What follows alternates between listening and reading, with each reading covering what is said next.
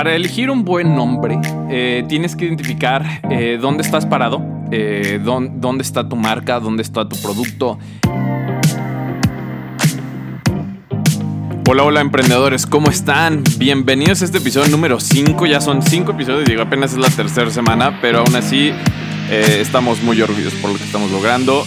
no se olviden de compartir, de darle like si les gusta este contenido. Y pues bueno, vamos con el, el, tema de esta semana. Vamos a hablar de teoría. Vamos a hablar de cómo construir una marca. Cómo construir, también llamado branding. El branding es la personalidad de tu marca, es la cual busca fortalecer esa conexión con tus clientes. Y la clave para una marca fuerte es la diferenciación de tu marca con la de tus competidores. Entonces, vamos a darle.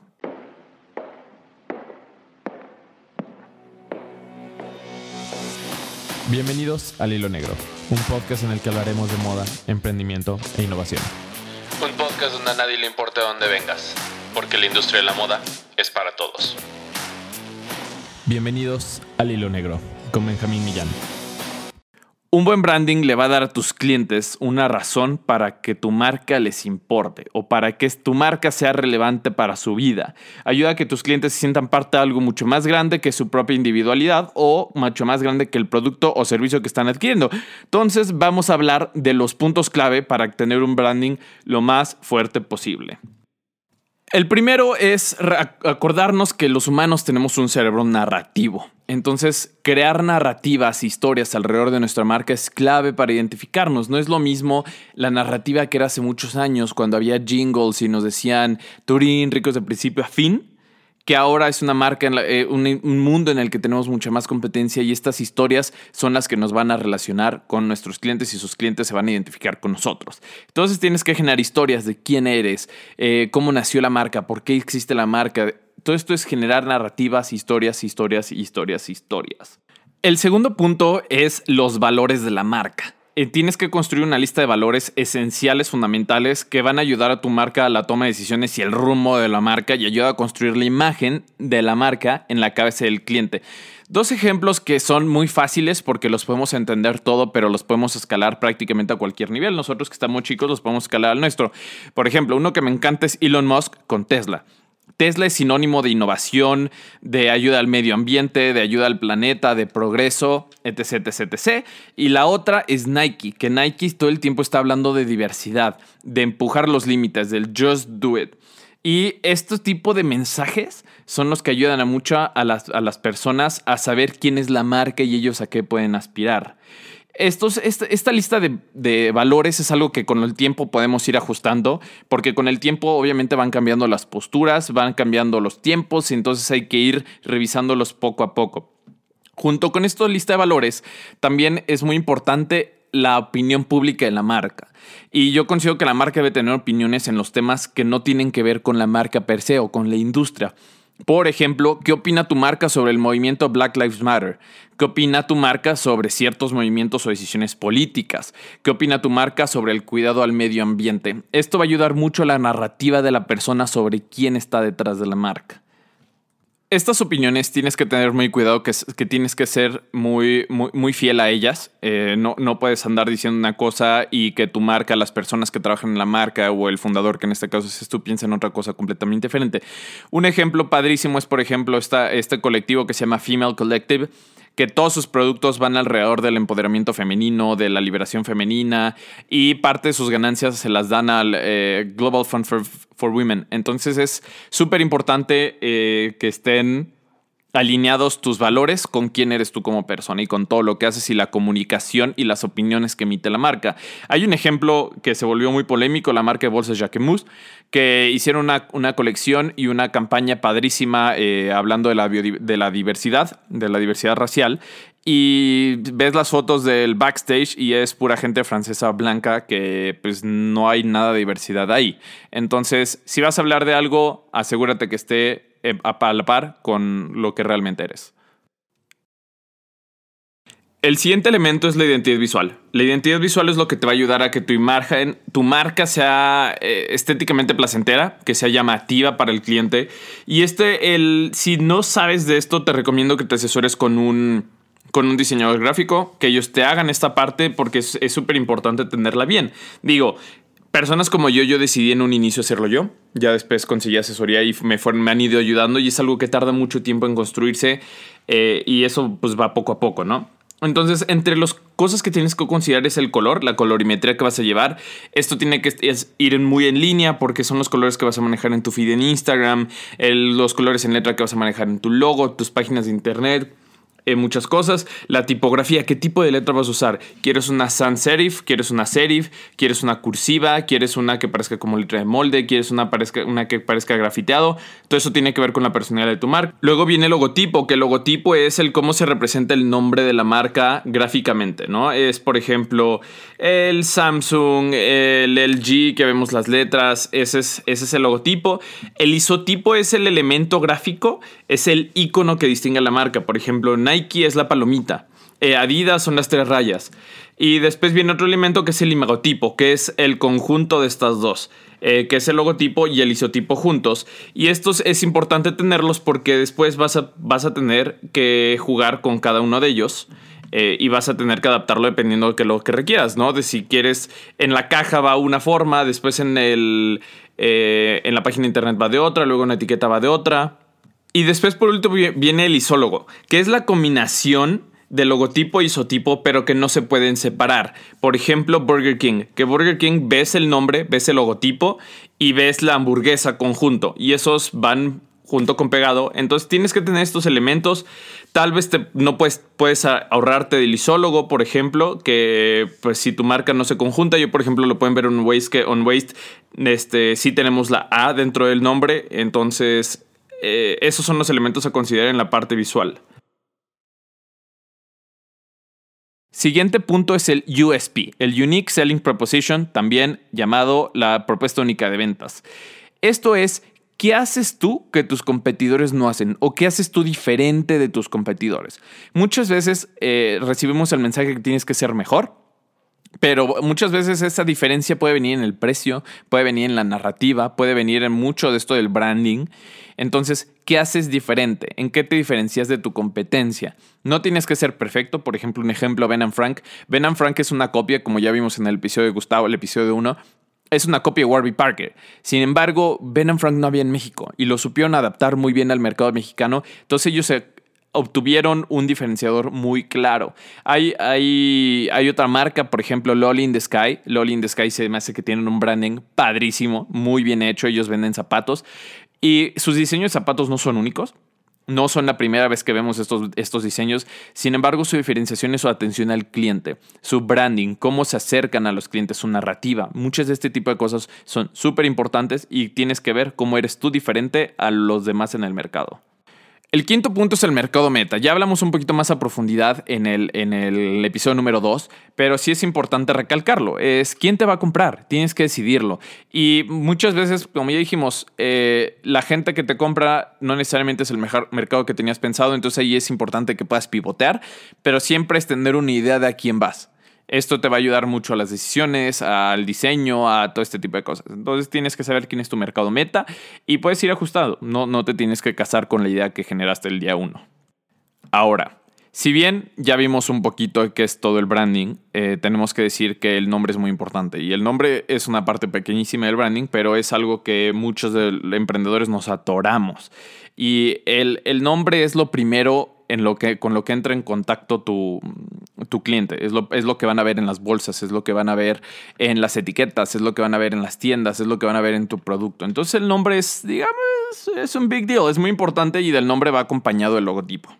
Entonces, para elegir un buen nombre, eh, tienes que identificar eh, dónde estás parado, eh, dónde, dónde, está tu marca, dónde está tu producto.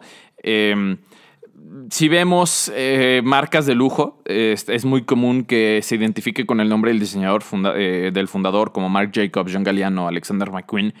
Y cada que compras algo de esas marcas te llevas un pedazo de arte diseñador.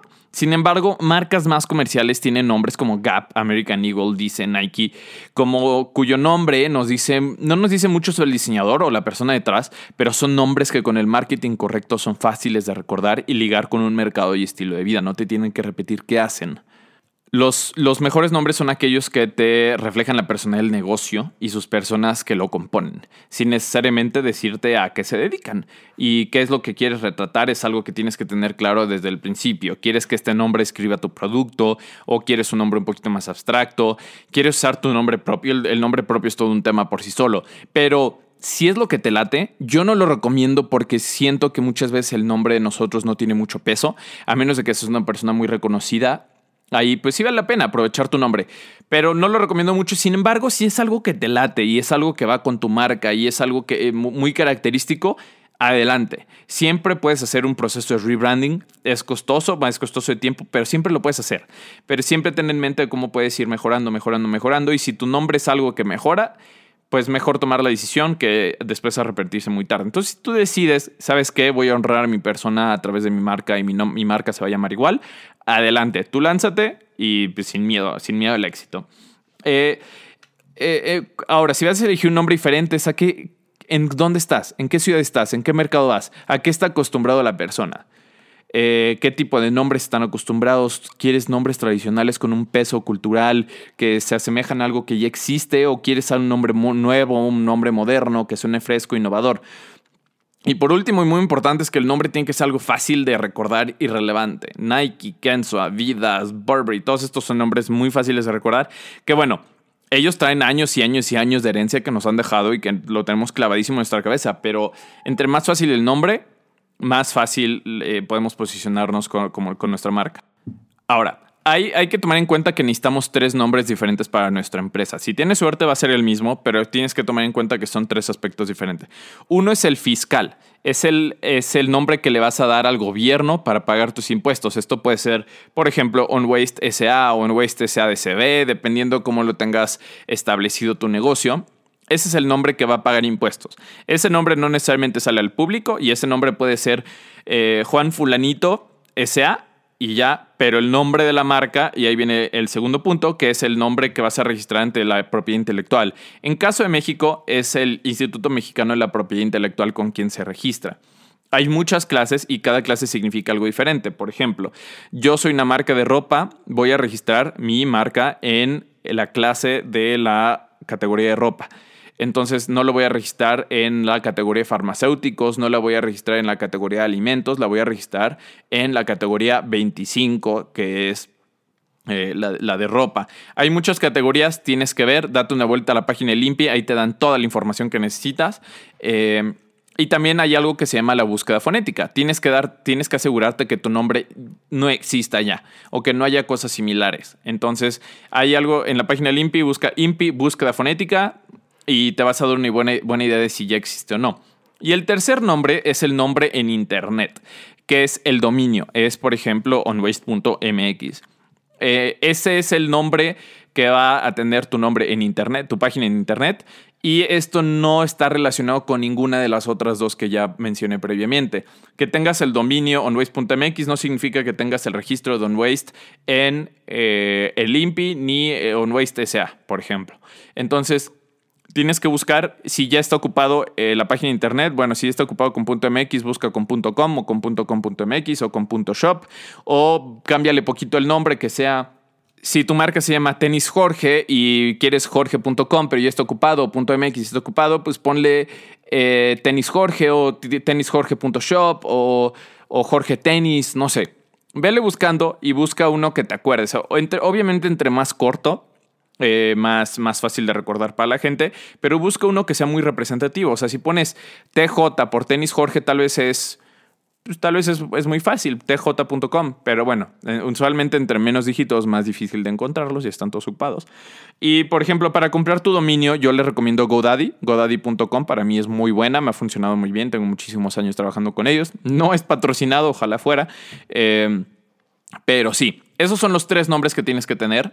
Son son, son tres cosas diferentes una de la otra, entonces tienes que asegurarte que estén disponibles, eh, que sea un nombre viable, que no esté registrado ante el Instituto Mexicano de la Propiedad Intelectual y que esté disponible en, en Internet. Si no está en ninguna, pues bueno, ve y busca, búscate otro nombre. Y para terminar, es recordarte que estamos todos empezando. Eh, no, no puedes esperar tener un branding perfecto a la primera. Si lo logras, va a estar fregoncísimo, pero es algo que siempre puedes ir puliendo, siempre puedes ir mejorando, siempre puedes ir cambiando. Más vale ir tomando decisiones acertadas que ahora por orgullo dejar de hacerlas. La otra cosa que hay que tener en cuenta es que siempre que estés desarrollando el branding, ya vimos que el branding no es solo el logo, no solo es la marca, es como toda la experiencia del cliente, siempre tener la atención del cliente en el centro focal. Es cómo lo va a ver el cliente, cómo lo van a experimentar ellos, qué opinaría mi cliente de esto, cómo lo verían, eh, qué pensarían ellos. Siempre, siempre, siempre, porque muchas veces si eres diseñador, sueles tomar decisiones basado en lo que a ti te gustaría y no en, eh, lo que piensa el cliente. Entonces, si tomas estas opiniones en cuenta, vas a, vas a abrir un mundo de posibilidades nuevo porque vas a poder ver tu marca como una marca como tal y no como un bebé tuyo. Entonces, toma esto en cuenta, lánzate, acuérdate que el branding no tiene que quedar perfecto, no te paralices, es algo que siempre puedes ir mejorando. Y eso, por ejemplo, les doy mi ejemplo, mi caso. Este es algo que me ha tomado años y creo que todavía estamos lejos de hacerlo. Pero si me hubiera esperado tenerlo perfecto, no lo hubiera hecho. Entonces, ustedes láncense, láncense, láncense, láncense, háganlo y van aprendiendo con el tiempo. Entonces, hasta aquí dejamos el episodio de hoy. Si crees que este episodio le puede ayudar a alguien, mándaselo por favor, compártelo, que esto nos va a ayudar a crecer mucho, crecer la comunidad, traer nuevas entrevistas, hablar de temas que tal vez sean más relevantes en específico para ti. Y bueno, nos vemos. Vamos a cambiar el, hora, eh, el día del episodio. Lo vamos a empezar a publicar los martes para tener más días en la semana para escucharlo y que no nos caiga el fin de semana tan rápido. Pero bueno, nos vemos el martes. Bye.